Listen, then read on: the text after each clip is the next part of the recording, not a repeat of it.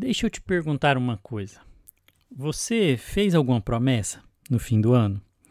Resoluções de ano novo? Você está cumprindo ou você já desistiu? Ih, ou você nem fez porque já sabe essa história de core salteado. Logo no primeiro capítulo, a tentação aparece e o cavalo vai pro brejo. Quem não? Eu, você, todo mundo, nós já passamos por essa. Você está lá animado, passou dezembro sonhando, escreveu tudo no papel, fez um plano, esperou o dia 31 vir, chegou o dia 1 de janeiro, levando tudo a sério. Você está sentindo o cheiro do sucesso dessa vez.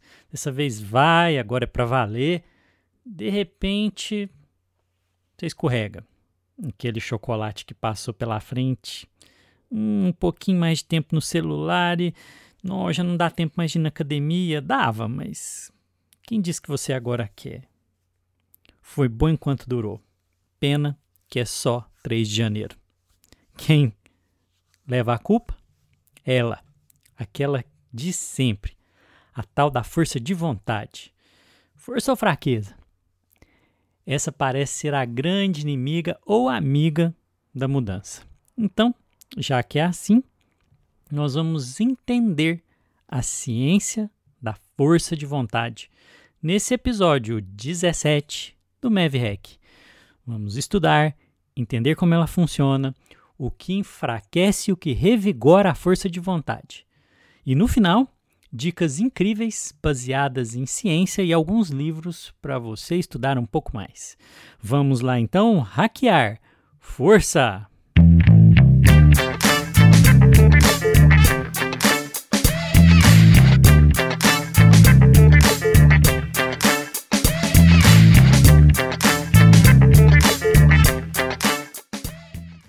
Isso aí, mais um episódio do MEV Hack, o podcast mais MEV do Brasil. Você sabe o que é MEV? Medicina do estilo de vida? Ela é uma revolução na saúde. A medicina do estilo de vida é uma abordagem inovadora, centrada na construção da saúde. Viver bem é a melhor forma de viver muito e viver muito bem. Seus hábitos de saúde determinam grande parte do que é a sua vida. Na medicina do estilo de vida, nós investimos justamente em construir esses hábitos saudáveis, ajudar os nossos pacientes a encontrar o caminho da saúde e do bem-estar. Esse podcast é produzido pela MEV Brasil, uma escola inovadora de saúde.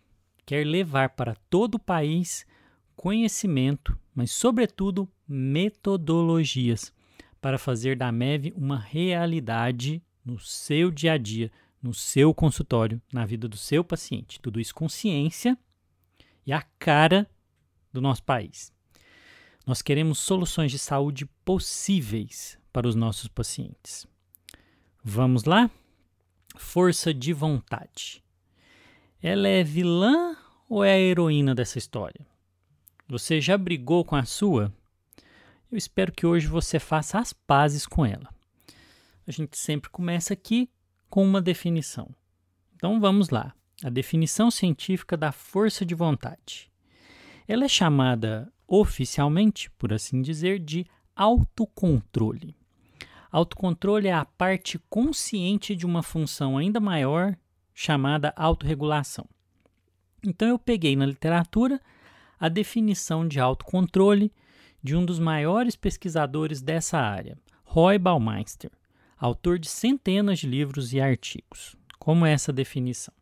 Autocontrole é definido como a capacidade pessoal de alterar os pensamentos, emoções e comportamentos para substituir impulsos e hábitos, permite monitorar e regular a si mesmo para realizar expectativas, expectativas que podem ser impostas pela sociedade ou por si mesmo e incluem leis, normas, ideais, objetivos e outros padrões.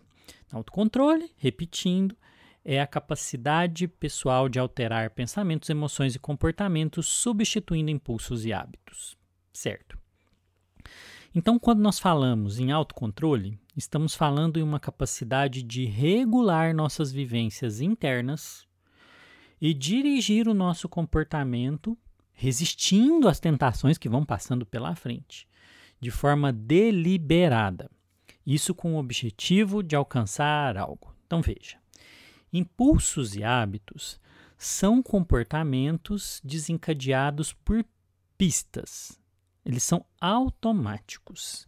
Se você ouviu lá o nosso episódio 14, você viu isso, se não, você passa lá depois, vai ouvir esse episódio que explica sobre hábito e automatismo. Quando tem uma pista, surge uma pista na sua frente, surge o desejo.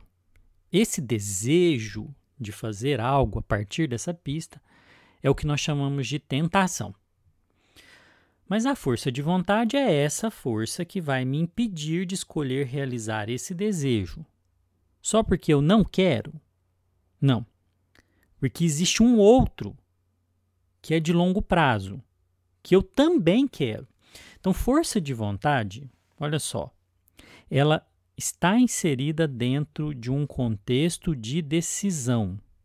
A força de vontade só existe dentro de um contexto decisório entre escolher o que é, o que seria melhor, entre o que está aqui e agora e é prazeroso, ou que está longe ou é incerto, mas eu também quero. Então é postergar a gratificação ou postergar o reforço. Nós temos dois sistemas decisórios que governam o nosso comportamento. Um é o automático, que são os hábitos, e o outro é o domínio dos comportamentos controláveis. Veja, a força de vontade ela age sobre comportamentos controláveis, com muito mais intensidade. Por isso que é tão difícil você conseguir vencer um hábito. Como ele é automático, ele está muito pouco sob o controle da força de vontade. A força de vontade só existe se, em primeiro lugar, existir uma meta de longo prazo. Do contrário, existe o automatismo, o hábito. Sem essa meta, não há como se falar na manifestação da força de vontade. Porque por quê? Para que força de vontade se eu vou deixar de saciar meu desejo agora é, e somente só e eu só vou fazer isso se eu tiver algo na minha frente lá, longe. Então deixa eu te perguntar. Quando você escorregou em uma meta, essa meta era muito, muito, muito clara para você, colocada lá na frente? Eu estou perguntando isso porque o coração do autocontrole, na verdade, é a gestão da prioridade. Esse processo de decisão que me faz escolher algo como mais prioritário que o outro. E quanto mais claro eu tenho essa meta lá da frente, quanto mais eu a desejo, quanto mais bem construída, quanto mais eu entendi o significado dela para mim, maior a minha força de vontade. Por isso que se fala tanto em construir metas em formato smart, por exemplo. A gente tem um episódio no MavHack só sobre meta. Então, entende? A importância de criar muito claro uma meta é porque aí eu tenho algo em cima do qual eu posso decidir. Quanto mais significativo, mais saliência tem. Mais essa meta consegue recrutar aquilo que nós chamamos de funções executivas. O que, é isso? É um dos aspectos cognitivos que está ligado, por exemplo, à atenção, planejamento, sequenciamento, né, e que depende do nosso córtex pré-frontal, que a gente pode dizer, de certa forma, que é a sede da força de vontade. Bom, então nós já entendemos que a força de vontade, na verdade, é gestor do comportamento. Ela atua sobre decisão. Ela é mesmo importante para a vida? Será que faz diferença ou é só ajuda a gente a passar raiva ou botar a culpa em alguém? Faz, faz sim. Vários estudos, diversos, centenas até, mostram que a força de vontade está mesmo envolvido, envolvida em maior sucesso em diversos campos da vida. Melhor saúde, capacidade de perder peso, mais prática de atividade física, melhor desempenho acadêmico, melhor desempenho no trabalho, maiores salários, casamentos mais estáveis. A força de vontade é essencial se você quiser chegar em algum lugar na vida. Mas aí vem uma pergunta. E se eu não tenho força de vontade, será que a, a, força, a minha força de vontade é fraca? A força de vontade acaba? Esse é um assunto bem complicado, mas sim, existem diferenças individuais no autocontrole. Existem até escalas para medir isso. Existe escala, por exemplo, escala breve de autocontrole, é validada em português. Né? Algumas condições podem levar a comprometimento da capacidade de autocontrole. Um exemplo é o transtorno de déficit de atenção e hiperatividade, que afeta é, a capacidade de regular o comportamento, afeta a, ela é uma alteração de funções executivas. O problema, na verdade, no transtorno de déficit de atenção e hiperatividade não é bem a atenção em si, mas o direcionamento dela, a capacidade de determinar prioridades no comportamento. A impulsividade é uma das dimensões de sintomas presentes no transtorno de déficit de atenção e hiperatividade. E existe uma correlação né, entre a obesidade, por exemplo, e o transtorno de déficit de atenção. Também uma relação com o uso de substâncias psicoativas, com álcool, várias outras comorbidades né, estão ligadas porque a pessoa se expõe um pouco mais a comportamentos de risco por conta dessa dificuldade de autocontrole. Então, nós podemos até pensar na ideia como um modelo, em algum sentido, do TDAH como um paroxismo da, da alteração da força de vontade, do autocontrole. O interessante pensar é que a força de vontade ela não é estável. Você já percebeu isso, como a sua força de vontade varia muda durante o dia e dependendo até de como você está. Baumeister, por exemplo, desenvolveu uma teoria que é chamada de teoria da depressão do ego, para explicar isso.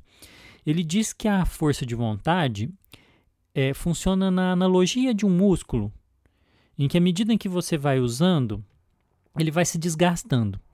Até que quando chega lá no final do dia, isso para ser bem otimista, no final do dia, né? Às vezes a gente perde até antes do café da manhã. Ela já vai estar tá bem fraca. Isso explica por que é tão difícil conseguir resistir depois de muitas, de uma série de tentações, àquela final tentação no final do dia. Outro fenômeno que vai nessa direção é chamado de fadiga decisória. De tanto que nós vamos decidindo entre isso ou aquilo, você acaba desistindo de decidir. Eu passei por isso. Acho que muitos, muitas pessoas passam por isso, por exemplo, quando você está preparando o casamento. Né? Era tanta coisa para decidir. Era a cor do guardanapo, qual doce, qual prato, quais pratos iam ser servidos, que flor, entre quais flores? Que lembranças? Que lembrancinhas? Que lembrancinhas pro padrinho, pra mãe, pro pai, pra avó. Escolher entre um monte de tipo diferente de convite, cadeira, coisas que você não sabe nem como escolhe porque você não tem nenhum parâmetro para escolher. No final, a gente quase fechava o olho e fazia unidunité. Isso aí é fadiga decisória. Quanto mais você tem que deliberar, mais a sua força de vontade vai para o buraco. Olha a importância disso. Quando as pessoas estão ambivalentes demais entre duas opções, quando elas estão lutando se fazem isso ou aquilo entre A e B, a força de vontade entra em fadiga e aí você tem caminho aberto para as tentações. Por isso, você só consegue partir para a mudança quando o seu balanço decisório ele pende mais para o pró do que para o contra. E a gente não deve arriscar começar a mudança sem isso muito claro, porque senão ocorre a fadiga. Os estudos do Baumeister, eles levam essa analogia com o músculo muito mais longe.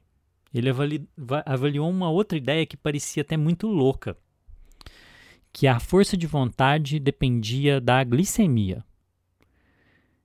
Se era tão cansativo para o cérebro decidir entre uma coisa e outra, estabelecer prioridade, então, de certo, isso deveria consumir muita energia. E ele testou essa ideia. E quando a glicose, a glicemia cai, a força de vontade não fica forte. Você perde a força de vontade. Isso é tão interessante que foi repetido, foi feito um estudo em Israel avaliando juízes que estavam julgando a possibilidade de regime condicional para alguns presos. E o que eles viram é que eles eram, os juízes estavam mais propensos a liberar a, a condicional para os casos que eles avaliavam no começo do dia. Então eles pegavam um dia inteiro de julgamento, iam fazer todos os julgamentos num dia só, e no começo do dia eles concediam muito mais condicional do que no final do dia. Porque no começo do dia a capacidade deles de decidir estava forte e ela ia caindo. Mas o curioso é que ela tinha um aumento logo depois que eles faziam um lanche ou almoçavam. Então veja as consequências disso. Não, não estou pensando aqui nas consequências jurídicas, mas de que a pessoa, quando ela tem uma alimentação muito irregular, a sua capacidade decisória, atencional, de autocontrole também vai variar muito.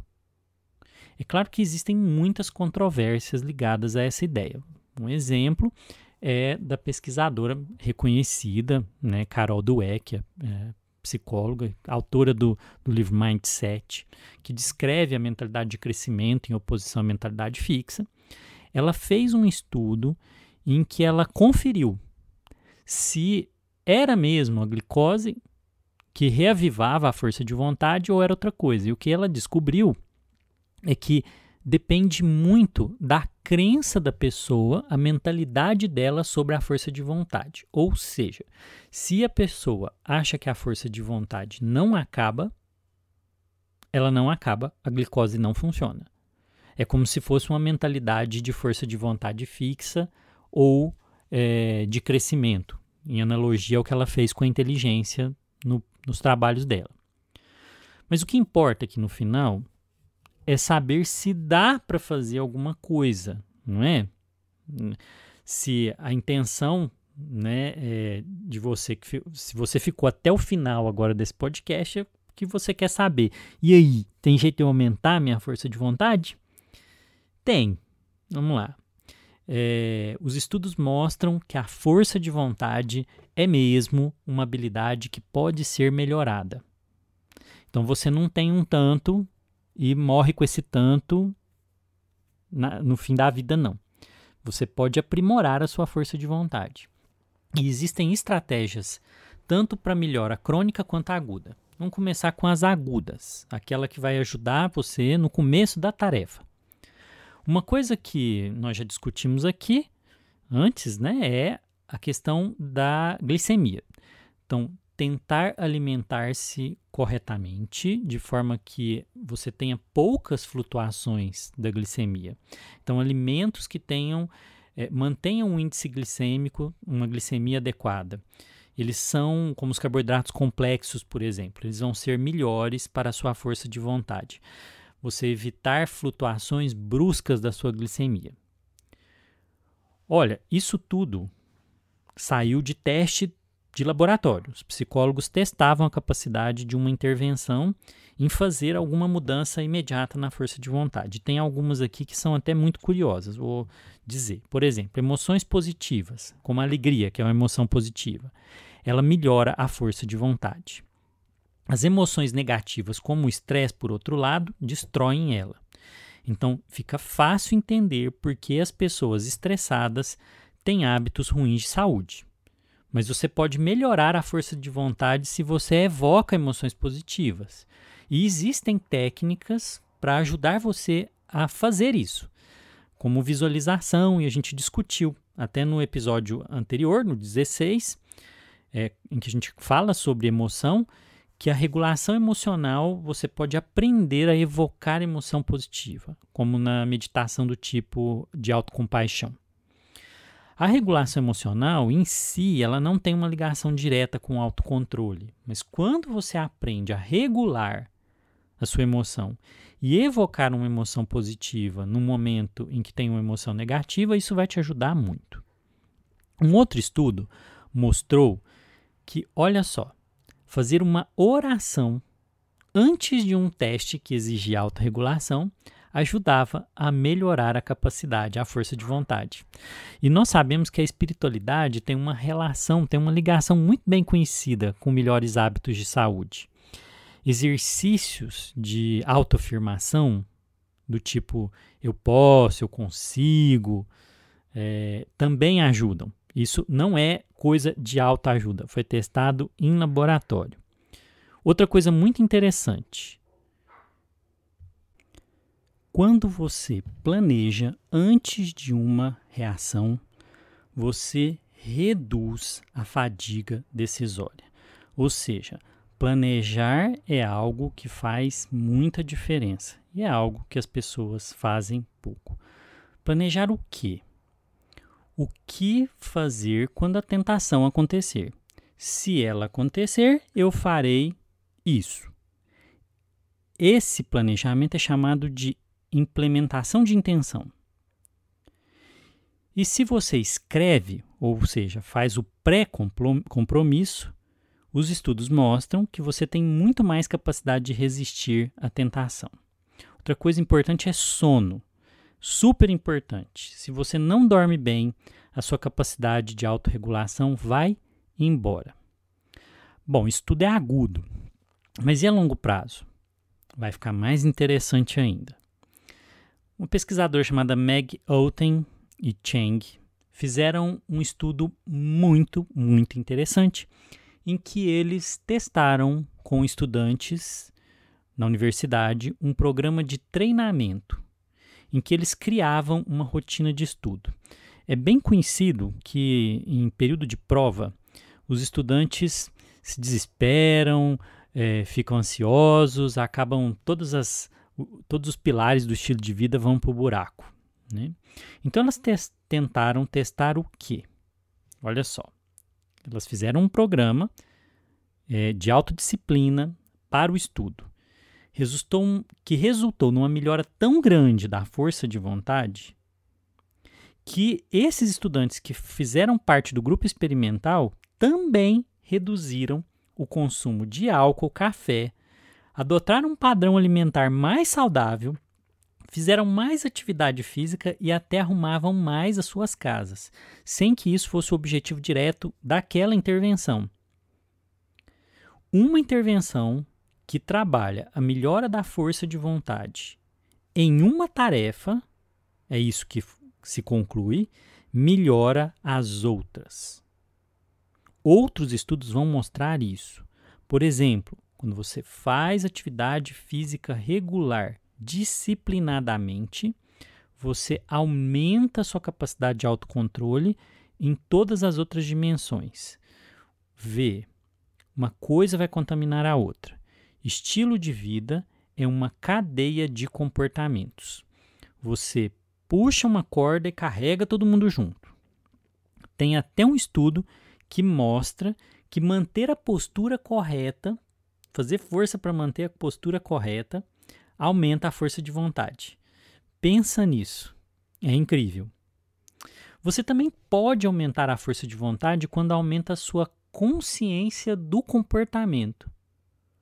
Saber o que faz você perder a força de vontade é algo estratégico para não cair em tentação. Monitorar o comportamento, sabendo se você está conseguindo mudar o que precisa mudar, funciona muito. Outra coisa útil, aliás, fundamental para você escapar da dependência de ficar na mão da força de vontade. As pessoas depositam na força de vontade muita confiança e não dá para confiar em algo que é tão volátil assim, algo que acaba com tanta facilidade nós vimos que a força de vontade atua sobre os comportamentos controlados. não sobre os comportamentos automáticos. Então a, a solução é qual? É você automatizar o comportamento construindo um hábito. Assim você não gasta mais a sua força de vontade. Não precisa mais confiar nela. Então, automatizar é a marca da mudança suprema. Bom, a força de vontade, concluindo, é uma habilidade treinável. Podemos ajudar nossos pacientes e nos ajudar a mudar o que precisamos e queremos mudar. É com ciência que nós encontramos soluções duas dicas de livro que eu quero deixar para você que gostou desse assunto. Um é do próprio Roy Baumeister, é o livro Força de Vontade, a redescoberta do poder humano. E o outro é Os Desafios à Força de Vontade, da Kelly McGonigal. Ela é professora, ela criou uma disciplina que chama Ciência da Força de Vontade em Stanford. O livro dela, os dois livros valem muito a pena certo? Mas o livro da Kelly McGonigal tem muitos exercícios práticos, enquanto o Baumeister tem muita revisão teórica de pesquisa. O livro dela fala sobre o poder do quero, do não quero e do preciso. Achei bem legal a ideia que ela trabalha, bem interessante. Que a força de vontade não é só é, eu quero fazer, é, ela tem três dimensões: é eu quero, não quero e eu preciso. Então acho que são dois livros que se você ler vai ser muito legal, você vai aprender muito, né, sobre força de vontade. É isso aí, pessoal. Esse foi mais um Mev Hack, espero que você tenha gostado. Se gostou, compartilha. Vamos espalhar esse conhecimento que pode mesmo mudar a vida das pessoas. E até o próximo episódio do Mev Hack. Tchau.